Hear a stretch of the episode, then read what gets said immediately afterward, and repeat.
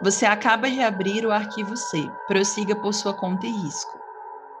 No começo da década de 1990, dois casos envolvendo o fenômeno OVNI no Rio Grande do Norte apresentaram violência contra os seres humanos, o que teria motivado ataques tão brutais e diretos.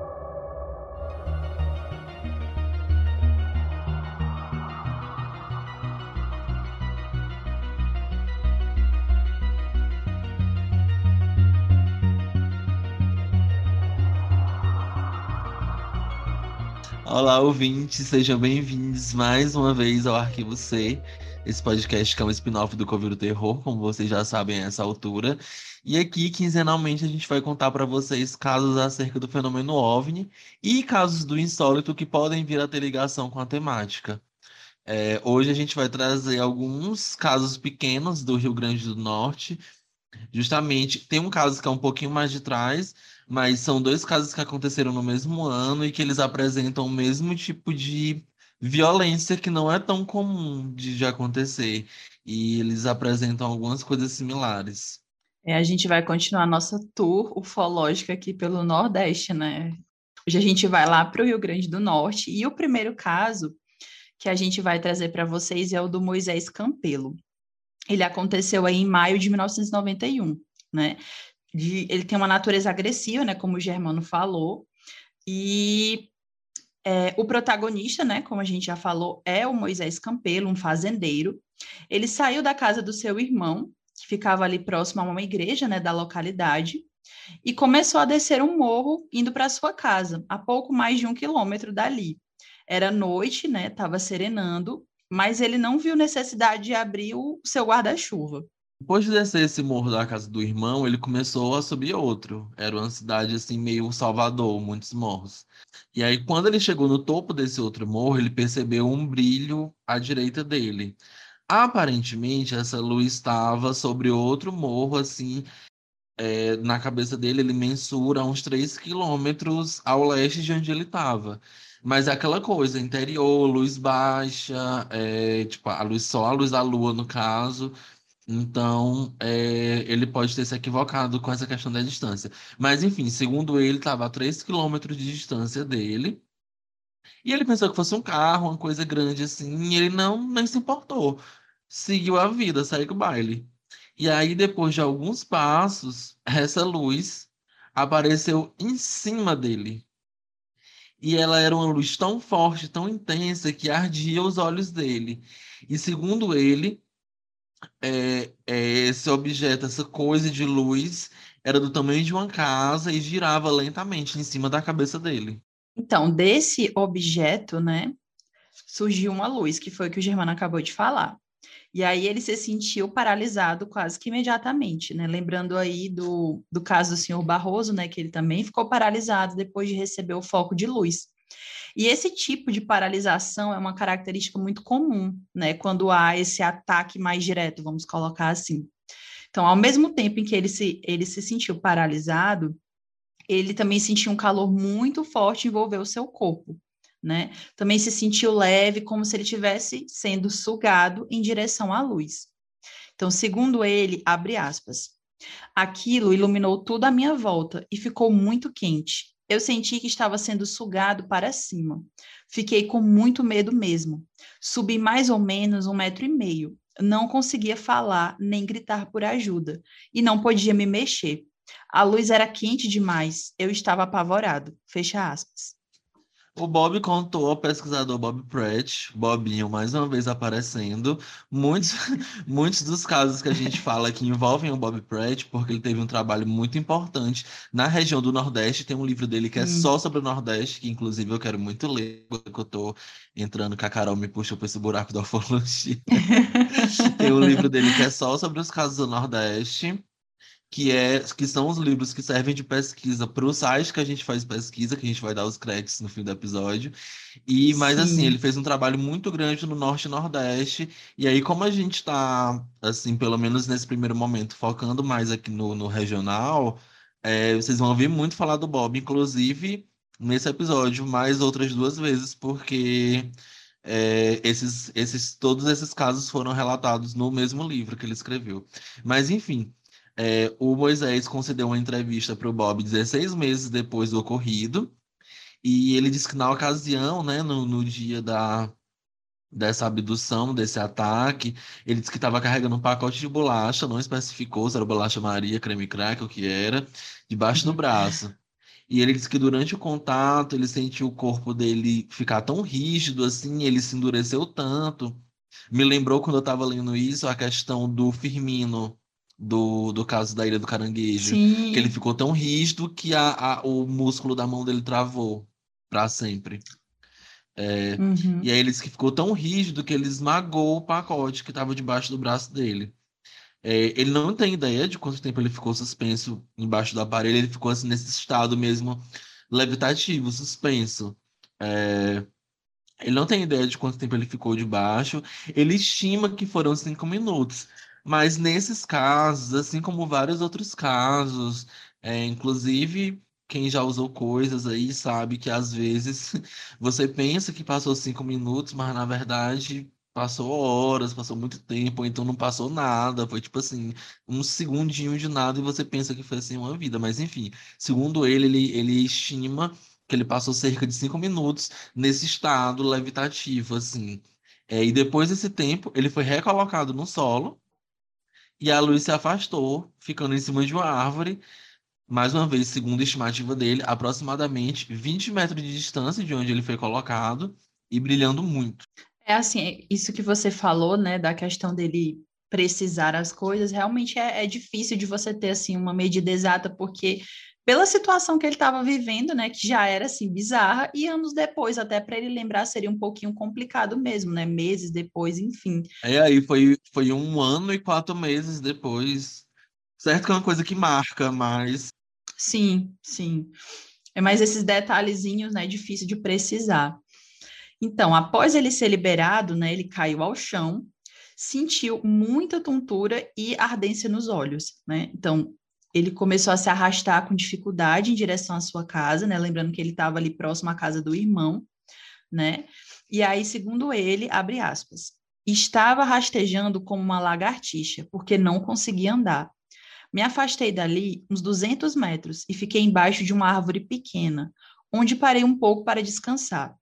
Depois comecei a me mexer de novo, e assim que saí debaixo da árvore, eles voltaram e me pegaram novamente. Fecha aspas. Eles estavam obstinados a pegar o Moisés.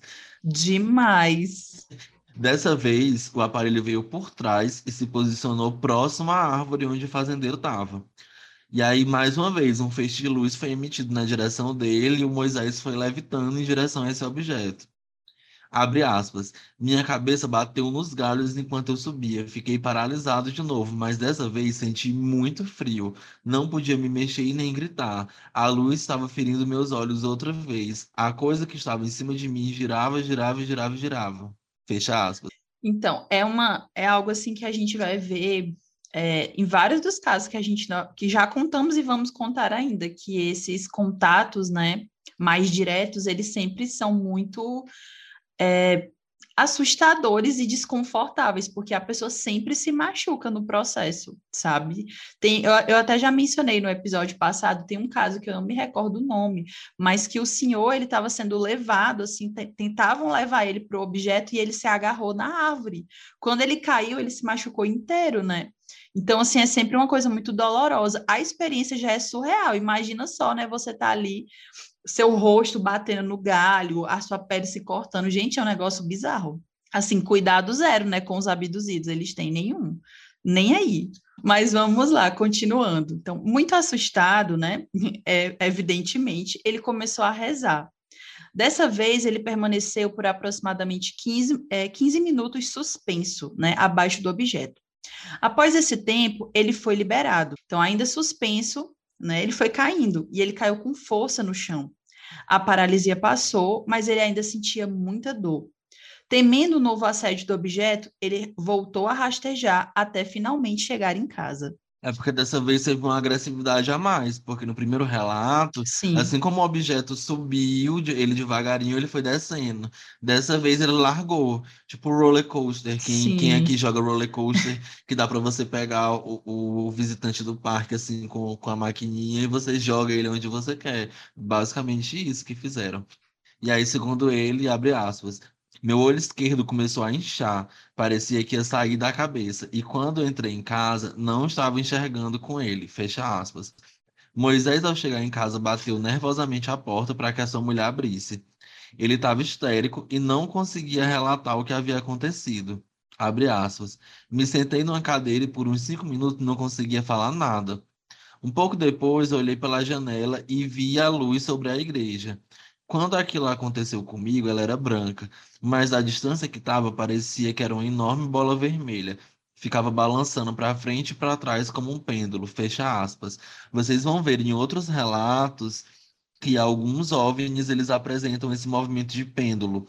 Existem outros relatos também aqui do Brasil que, que falam sobre essa questão de, de movimento pendular de, de OVNIs.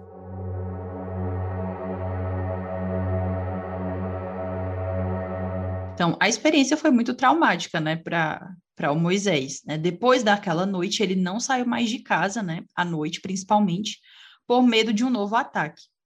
Além do trauma, né, houveram problemas fisiológicos decorrentes do contato pelo qual ele passou. Abre aspas.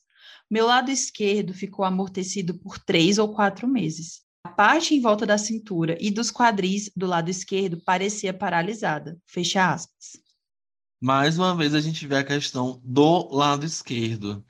É uma coisa muitíssimo recorrente. Basicamente, todos os casos que envolvem é, supostas abduções, supostos ataques de, de, de OVNIs e de, de tripulantes mesmo da, das, desses OVNIs é, envolvem o lado esquerdo da vítima no, no Firmino, que foi um dos sobreviventes do, do caso da Ilha do Caranguejo, foi do lado esquerdo.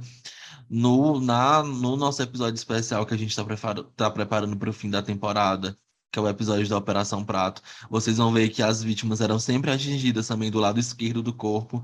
É uma coisa assim que não, eu não sei precisar, não sei se de repente porque é do lado do coração, Alguma coisa do tipo, agora parando para pensar, pode ser isso. Mas existe essa questão muito forte é, da, das sequelas geralmente aparecerem do lado esquerdo da pessoa.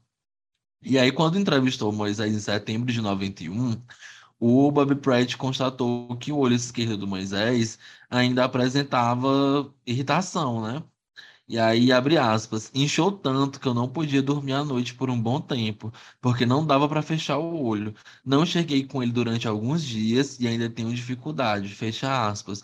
Me lembra muito o processo de pressão e despressurização, porque quando eu viajei para o Rio de Janeiro, é, na volta eu peguei um resfriadinho, porque estava mais frio que aqui, e aí, no último dia, eu, eu cheguei a sair peguei esse frio da noite, e aí eu fiquei com o nariz entupido. E aí eu lembro que quando eu fui pousar em Brasília para fazer a escala, o meu rosto parecia que ia explodir.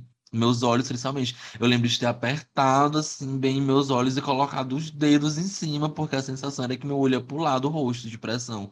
É, esse sintoma que ele relata me lembra muito essa questão de pressão. E pode ter sido a pressão e despressurização dele ficar subindo e descendo duas vezes. É, e aí, devido a esse problema, o Moisés consultou um oftalmologista que disse a ele que ele, precisa, que ele iria precisar fazer uma cirurgia no olho. Mas, devido a problemas locais, a cirurgia acabou nem sendo feita. Problemas locais, provavelmente SUS em cidade pequena na década de 90. Sim. Então, esses casos, né, casos dessa natureza, eles são muito comuns em cidades do interior, né, do Rio Grande do Norte e estados vizinhos. A gente viu, por exemplo, no, no caso do senhor Barroso, também foi uma localidade, né, uma cidade pequena do Ceará, lá em Quixadá. E, assim, a gente estava até conversando, é, Germano, essa pauta foi feita por ele, maravilhoso, é, que esses. A gente estava tentando encontrar uma, um motivo, digamos assim, por que, que esses casos teriam acontecido, né? Especificamente nessas cidades. E assim. E aí a gente conversando, a gente chegou à conclusão de que talvez o fato, né, de serem cidades é, mais isoladas, né, de ter assim por exemplo, as casas geralmente são muito esparsas, né? Assim, até para você visualizar um objeto desse é mais fácil, digamos assim, não tem tanta poluição, é, né? Tem, tem a questão, porque na cidade a gente não consegue ver as estrelas, por exemplo. Sim, por sim. causa da luz da cidade, a luz artificial da cidade é, cega a gente, Blinding Lights by the Weekend. Hum. É, as luzes da cidade, ela, elas meio que, que é, turvam o céu, fora a poluição da cidade também. E o astigmatismo, é, viu, galera? para quem tem é, como eu. Pra... eu também. E aí é, acontece muito, tipo, no interior, por exemplo, às vezes quando tem algum fenômeno meteorológico, a galera vai para a zona rural, Sim. ou mesmo, por exemplo, eu tenho um amigo que mora em Reykjavik, na, na Islândia, Chique. e aí, tipo, chiquérrimo, né? Mas ele já é europeu, então não é tão chique, não, que ele pode ir onde ele quiser lá dentro. É verdade. É, e aí, é, tipo, ele falou que dá para ver a aurora boreal de dentro da cidade. Você anda na Ai, cidade e, e, e, se o céu estiver limpo, você consegue ver a aurora boreal tranquilamente. Mas ele disse que para você ver ela, assim, toda a sua magnitude mesmo, sem que saia assim, uns quilômetros de dentro da cidade e ir para os morros, assim, para a zona rural mesmo. Porque tem isso. E aí eu estava conversando com a Carol sobre essa questão dessa incidência desses casos. Aqui no Brasil, principalmente, eles acontecem muito em zona rural, com trabalhadores rurais, essa questão toda. E aí pode ser isso.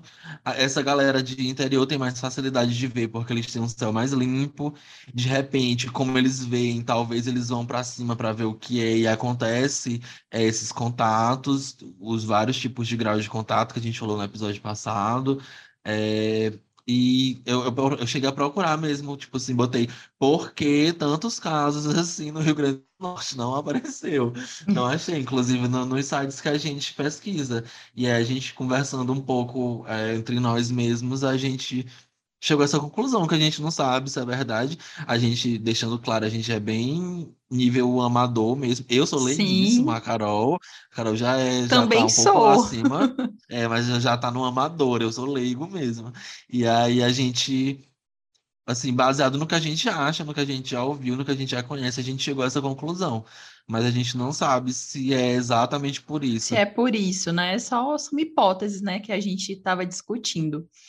Então, gente, esse foi o primeiro caso. Agora a gente vai conhecer uma outra, uma outra pessoa que passou aí por uma situação também bem delicada, né? O caso aí Gerinaldo.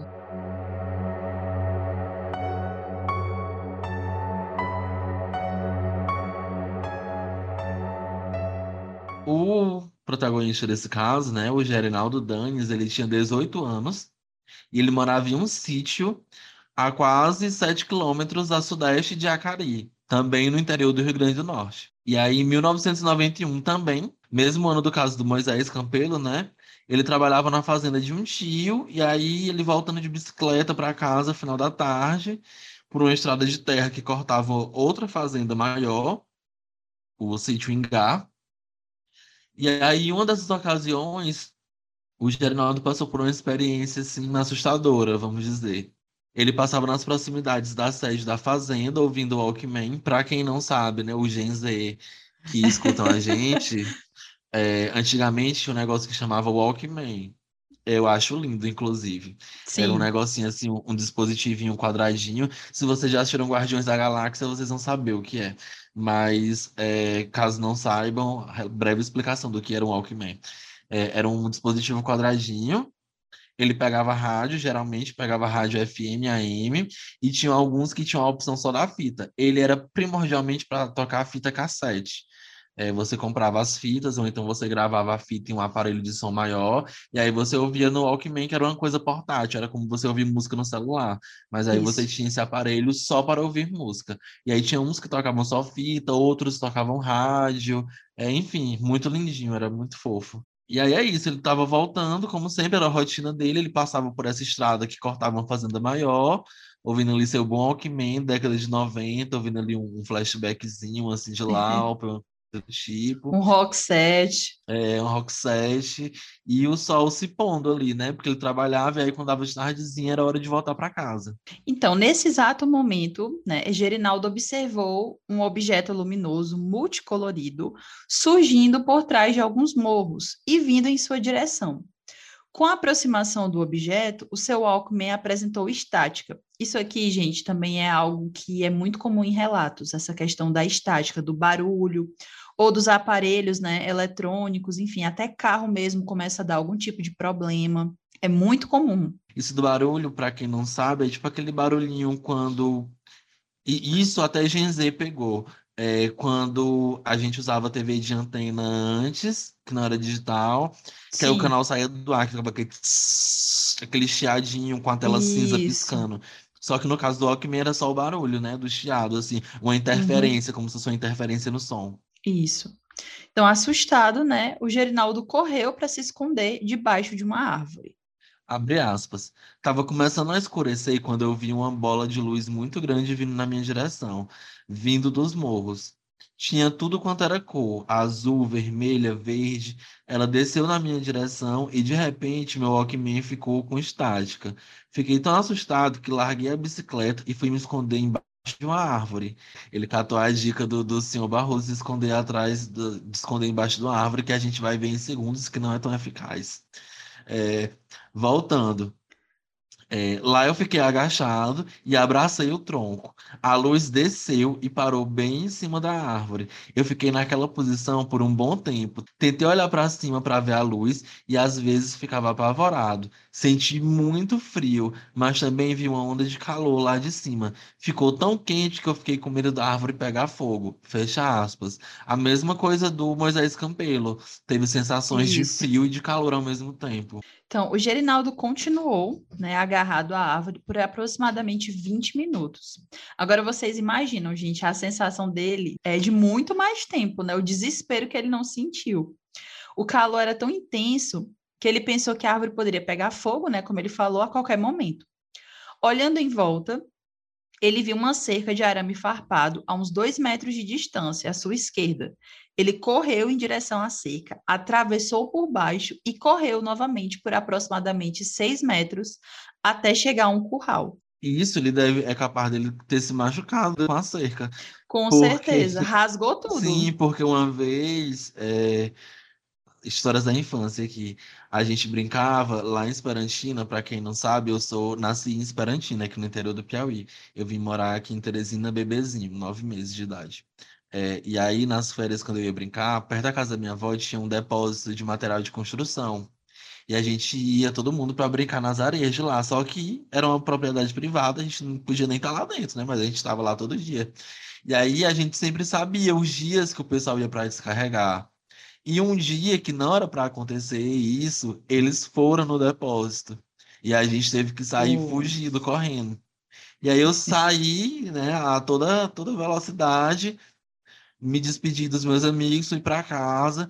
Quando eu tomei banho, que a água bateu, aí eu senti oh, o rasgo. Só o metiolate. eu senti o rasgo na perna da, da cerca de arame farpado. Porque aquela coisa, assim, quem já sofreu um acidente ou, ou, ou já se feriu em uma situação assim de, de aperreio, sabe que a adrenalina, adrenalina né? é, a adrenalina ela estanca a dor instantaneamente. Você só é o, é, é o negócio do sangue quente. Você tá com sangue quente, aí você não sente é, ferimento.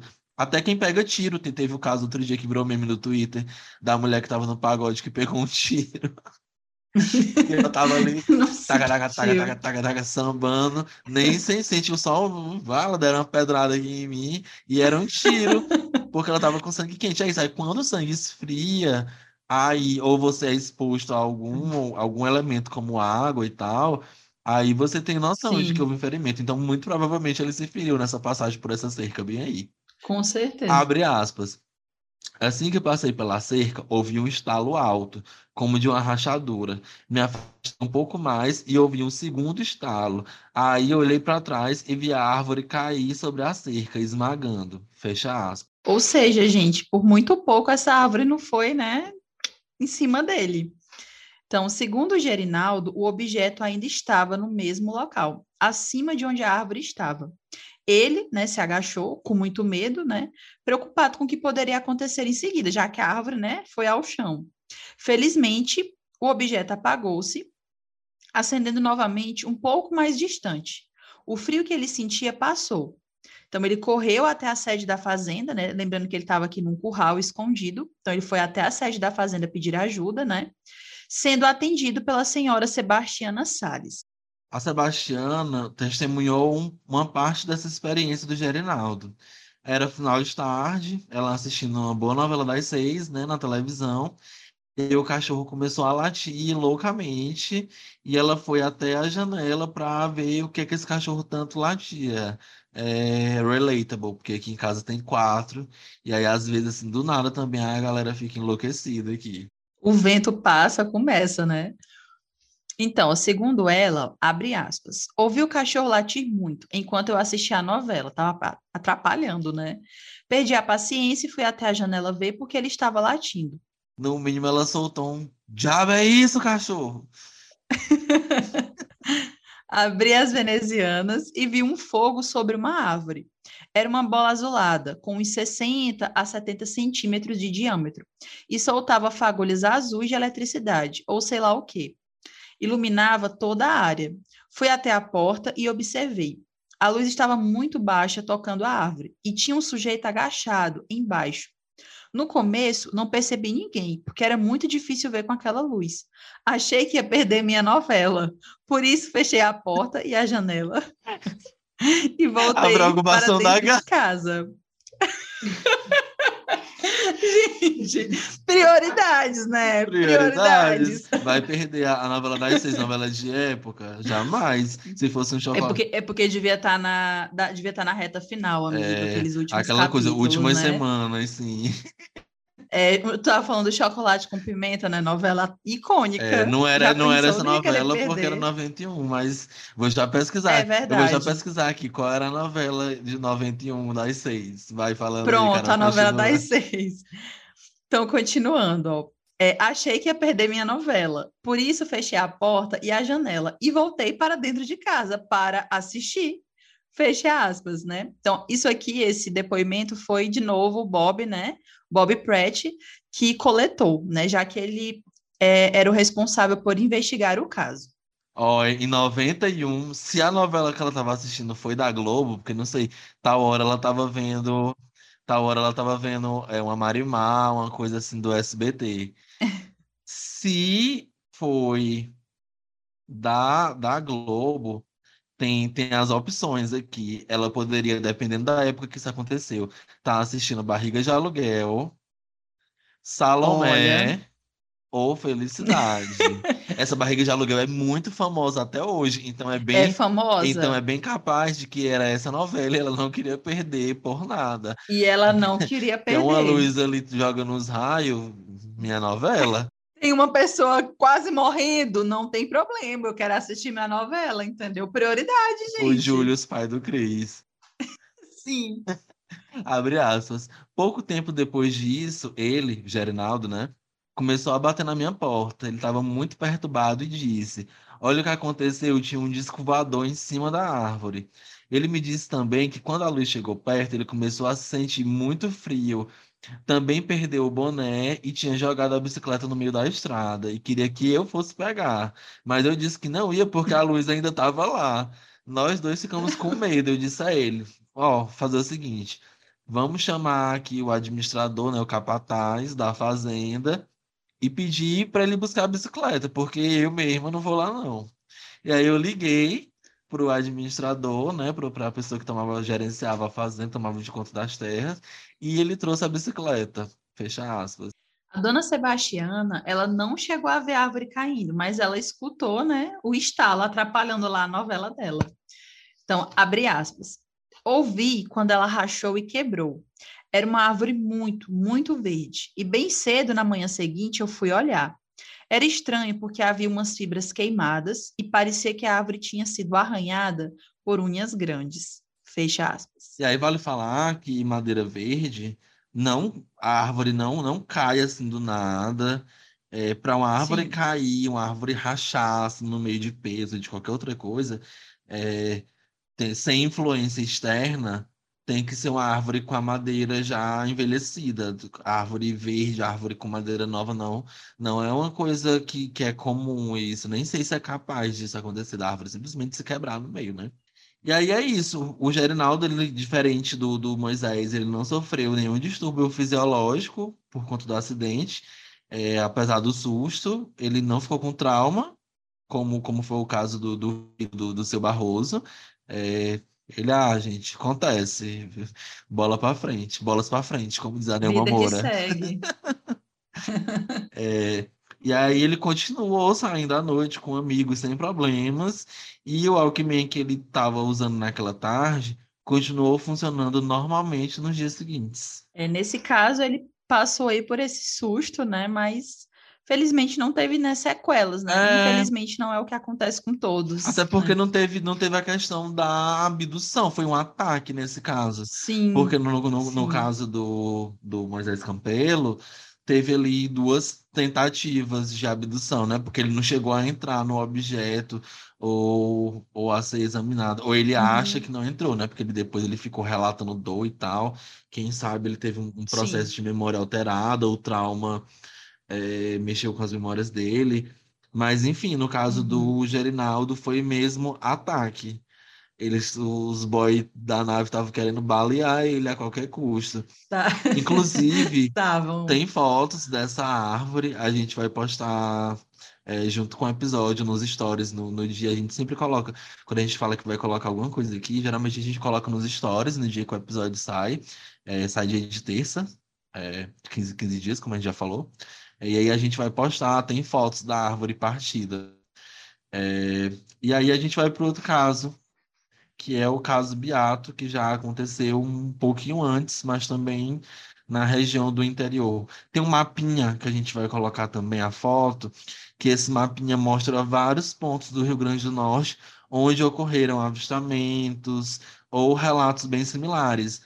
Para esse episódio a gente escolheu três, né? Para o episódio não ficar muito grande, mas enfim, tem esse mapinha de por onde o Bob Pratt andou e recolheu é, relatos, investigou algumas histórias.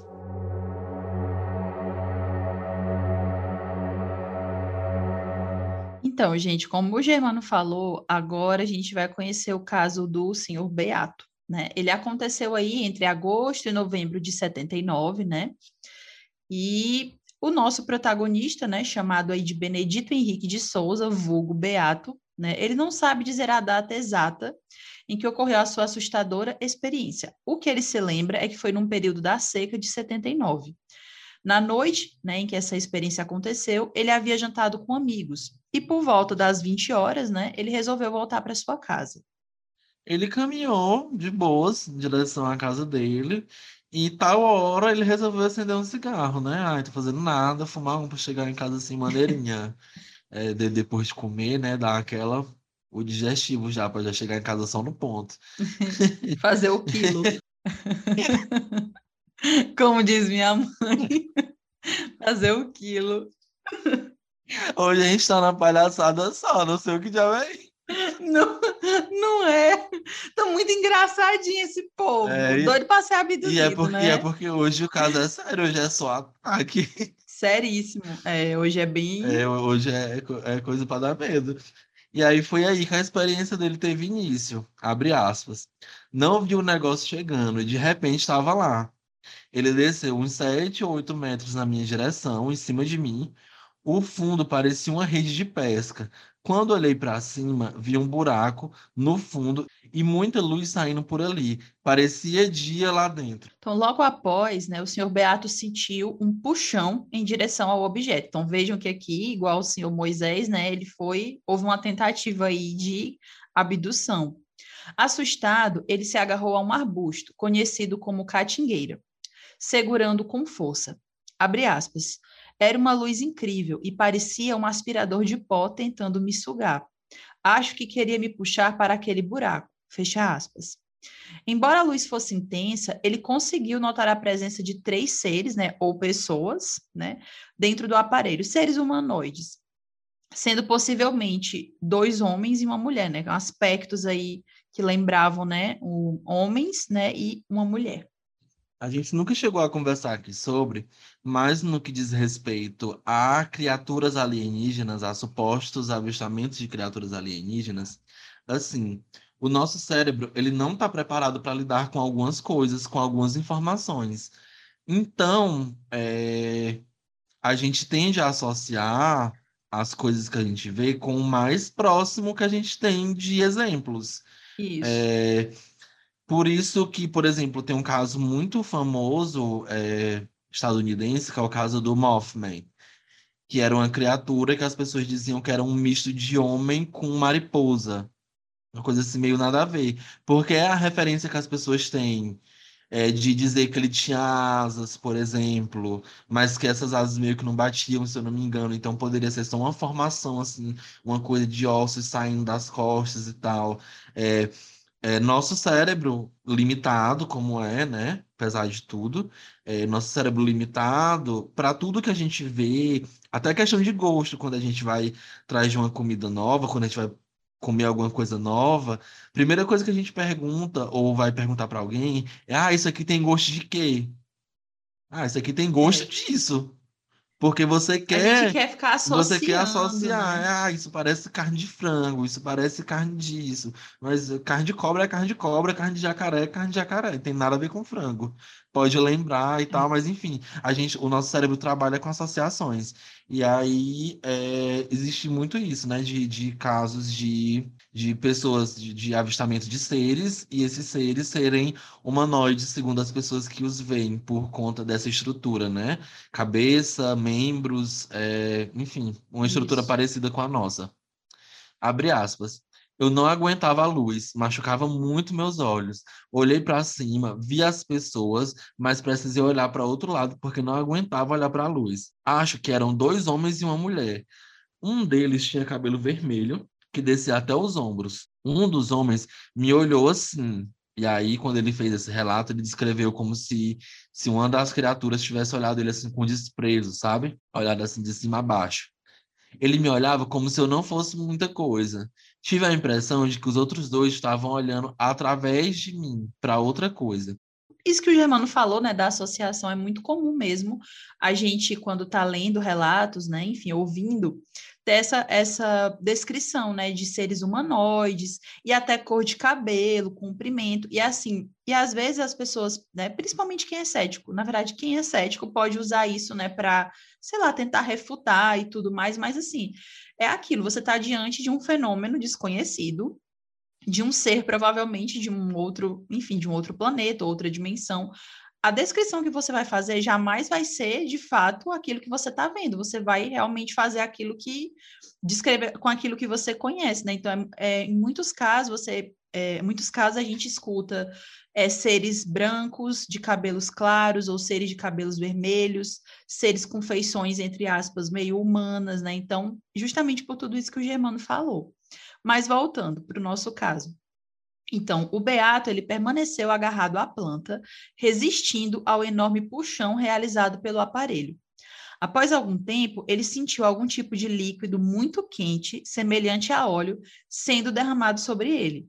Mesmo assim, permaneceu agarrado à planta. Após algum tempo, a luz se apagou. Ele não sentiu mais o puxão. Ao olhar para cima, não viu mais o objeto, que desapareceu tão repentinamente quanto havia aparecido. Devido à intensidade da luz emitida pelo objeto, o senhor Beato ficou temporariamente cego. Esse caso, ele remete muito a um caso acontecido em 1957, que é um caso famosíssimo nacional. Esse aí é, é a gente demais. a gente pode até trazer ele depois, que é o caso Vilas Boas. Ele parece por quê? Porque em resumão, é, no caso Vilas Boas, é, o Antônio Vilas Boas ele foi abduzido e ele relata que dentro da, da nave essas criaturas humanoides tinham cabelo vermelho e pele azulada. E ele relata essa experiência de ser besuntado por um óleo. E aí, no caso do Antônio, do Antônio Vilas Boas, rolou até uma violação, um estupro por parte de, dessa criatura alienígena com aparência, entre aspas, feminina. Mais uma vez, a gente associa as coisas que a gente conhece. E ele associou a uma criatura feminina, assim como o Beato uhum. associou também que tinha uma mulher na tripulação. Então, de repente, pode até ter sido a mesma raça. É, não é nossa intenção aqui é, falar, a gente quer mais falar sobre caso, mas caso exista um interesse de vocês sobre raças e tal, A gente pode fazer um episódio sobre isso, Sim. mas aí vai depender da demanda, né? Se vocês quiserem, vocês comentam no, no post desse episódio, ou comentam depois na DM, que a gente pode fazer um especial falando sobre raças específicas. E aí, esse caso me lembrou muito Vilas Boas por conta disso tudo. É a aparência desses seres, essa questão do óleo, me lembrou bastante. Apesar de ter acontecido uns 20 e poucos anos depois, 22 anos depois, se não me engano. E aí, é, após algum tempo, né, o Beato correu para casa e contou o que aconteceu para a esposa dele. E ela observou 10 pontos de queimaduras nos ombros da testemunha, muito provavelmente onde esse óleo quente é, pegou nele. Porque no caso do Vilas Boas, o óleo não era quente, era como se fosse mesmo um óleo de massagem, assim. Era uma coisa viscosa mesmo. Igual é filme de ficção, quando a gente vê hoje em dia, que tem aquela tipo Neo saindo da máquina do Matrix, que tem a, aquela substância assim, melequenta. Aí abre aspas. Levei dois meses até sair de casa à noite de novo, e ainda não fumo fora à noite, a não ser que alguém esteja comigo. E isso foi ele dizendo pro Bob Pratt, mais uma vez, em setembro de 91, que foi o ano que o Bob Pratt saiu colhendo esses relatos no Rio Grande do Norte. Então ele não sofreu distúrbios físicos ou fisiológicos decorrentes de seu contato. A experiência dele, né, do seu Beato, ela remete ao caso Janúncio de Souza, seu pai, né, que teve uma experiência idêntica na mesma época. É, nos dois casos, a gente tem aí uma recorrência né, de detalhes quase idênticos. Os dois estavam andando à noite, né?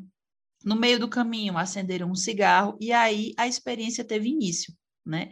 Os dois também descreveram um objeto grande, né, tripulado, e o senhor Janúncio descreveu também dois tripulantes. Aliás, ele descreveu dois, né, e o senhor Beato três. Em ambos os casos, é, tinha uma escotilha por onde saía a luz, a escotilha é uma portinha que a gente chama. É, tem escotilha de barco, tem escotilha de, de avião, tem escotilha de, de, de bunker. Inclusive, para quem assistiu Lost, Grazi vai ouvir esse episódio. Beijo, Grazi. É, maior Lost do Piauí. e aí, em ambos os casos, tinha uma escotilha por onde saía a luz. Essa luz que era muito intensa e que exercia essa atração muito forte. É, ambos se agarraram a arbustos próximos para escapar dessa atração que essa luz fazia, né? É, e o Janúncio se agarrou a uma palmeira, possivelmente uma carnaubeira. E aí é complicado, porque carnaúba, para quem não conhece, ela tem uns negocinhos, ela tem umas pontas assim na parte de baixo. É. Ele deve ter se machucado né, nesse, nesse processo. Com certeza. E o Beato se agarrou a uma catingueira, que é uma espécie de planta que eu não conheço aqui, aqui no Piauí. Não é comum, se tem, a gente conhece por outro nome. Então, em ambos os casos, também houve a descrição né, desse estranho líquido semelhante aí ao óleo, que deixou queimaduras. Então, após isso, o objeto os abandonou e desapareceu. No caso do senhor Janúncio, o líquido poderia ser da própria carnaúba, né, como o Germano estava aqui falando, de onde se retira um óleo muito utilizado no Brasil. E no caso do senhor Beato, a dúvida permanece, né? Já que a, a, planta na qual ele se agarrou, né, a catingueira, ela não produz óleo. Então pode ter sido algo que veio da, do próprio objeto, né? Sim. É, a carnaúba, é, ela é uma palmeira que ela rende muita coisa. Ela rende esse óleo, ela rende pó que é usado para fazer componente de computador, é, ela rende cera que pode substituir cera de abelha para produtos veganos, por exemplo. É, a Haribo, eu não uhum. sei se ela ainda faz isso, mas a Haribo até uns anos atrás, é, ela usava cera de abelha para fazer aqueles tubinhos de morango. Ela usava cera de abelha, e aí uma última vez que eu comi, ela já estava usando cera de carnaúba. Porque, enfim, é uma coisa mais sustentável, eco-friendly. É... E assim, tem muito. Aqui onde a gente mora, a gente mora é, no, no meio norte do Brasil, né? Aqui no Piauí, mas nessa região toda, Piauí, Ceará, Rio Grande do Norte, tem muitíssima carnaúba. É, aqui no Piauí mesmo tem uma região que é conhecida como a região dos cocais, que, que é a mata de cocais, que chama que é inteiramente carnaúba. É muito bonito. Você passa na estrada e é só carnaúba. E aí, assim, não teve é, esse efeito fisiológico tão grave quanto foi no primeiro caso, né? Mas ambos, ambos o, o, os, os atingidos por essa situação passaram por uma experiência insólita, né? Que é uma experiência que, que é quando o insólito, como a gente já falou no caso do, da Ilha do Caranguejo, é uma experiência que não tem muita explicação, como a maioria dos casos que envolvem o fenômeno OVNI, o fenômeno UFO. Não existe é, um, uma explicação é, científica comprovada, né? A gente tem esses estudos por fora, e aí por isso a gente chama de insólito, são coisas que você não, não tem como explicar com o que a ciência tem em mãos para a gente hoje. É, e muito desagradável, né? A experiência afetou é, a, a, saúde deles, não tanto quanto o primeiro caso, é, mas no, no mais deixou eles muito assustados, a ponto de mudar velhos hábitos, né? O hábito do, do, do cigarro fora de casa, por exemplo, que o, que o Beato tinha, que ele largou. Não sei se ele passou a fumar dentro de casa, ou ele só não fumou mais, porque meio que, que deve ter gatilhado, deve ter dado um trauma, né? Ah, foi quando eu acendi o cigarro que tudo aconteceu. É, e aí não, não sei se de repente é, foi isso que rolou. Nesse caso, é, o trauma aparenta ser mais psicológico do que físico, né? Porque teve a questão das queimaduras e tal, mas não foi é, um caso tão forte. E teve a cegueira também, mas foi momentânea por causa da luz, mas não foi um caso tão forte como o do o do Campelo, que passou noite sem dormir, com o olho muito inchado, chegou a, a cogitar uma cirurgia e tudo mais.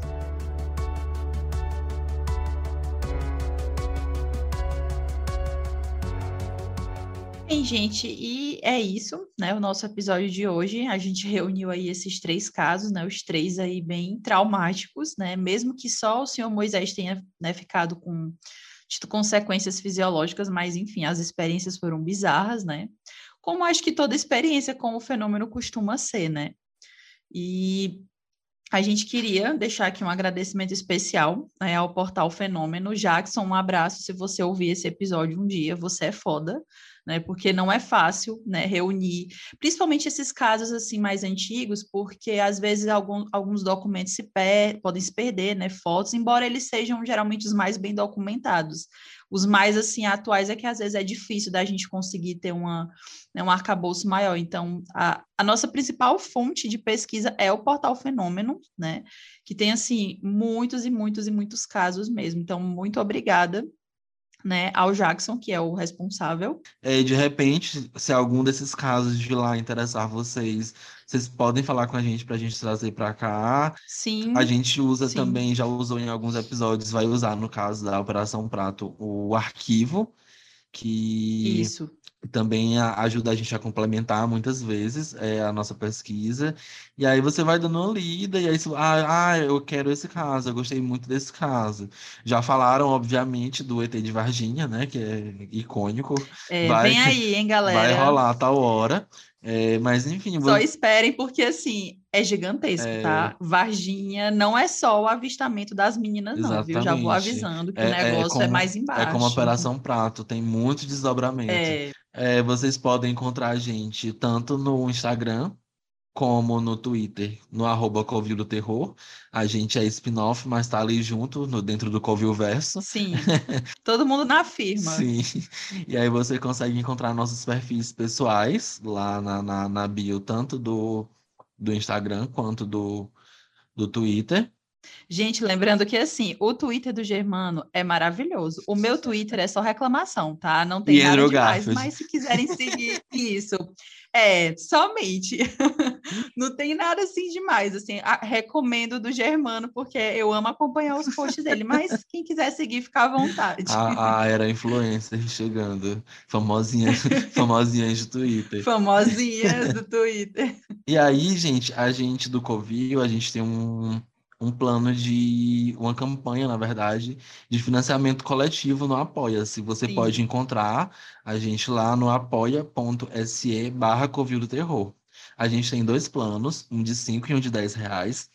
Cada plano dá direito a algumas coisas. Lá tem explicadíssimo, mastigadíssimo o que é que cada plano dá, mas assim, já dizendo, tem é, grupo no Telegram para interagir com a gente, discutir futuras pautas, discutir o episódio do dia, é, sessões de, de filme, de assistir filme ou assistir documentário. E aí a gente tem esses dois planos, é muito baratinho, um de 5 e um de 10 reais por mês. É, é um preço de um lanche que às vezes você vai pagar e é ruim, você vai reclamar na internet que pagou por um lanche ruim. Verdade, tem uns lanches aí, gente, que olha, é, esse dinheiro não é para gente curtir e tal.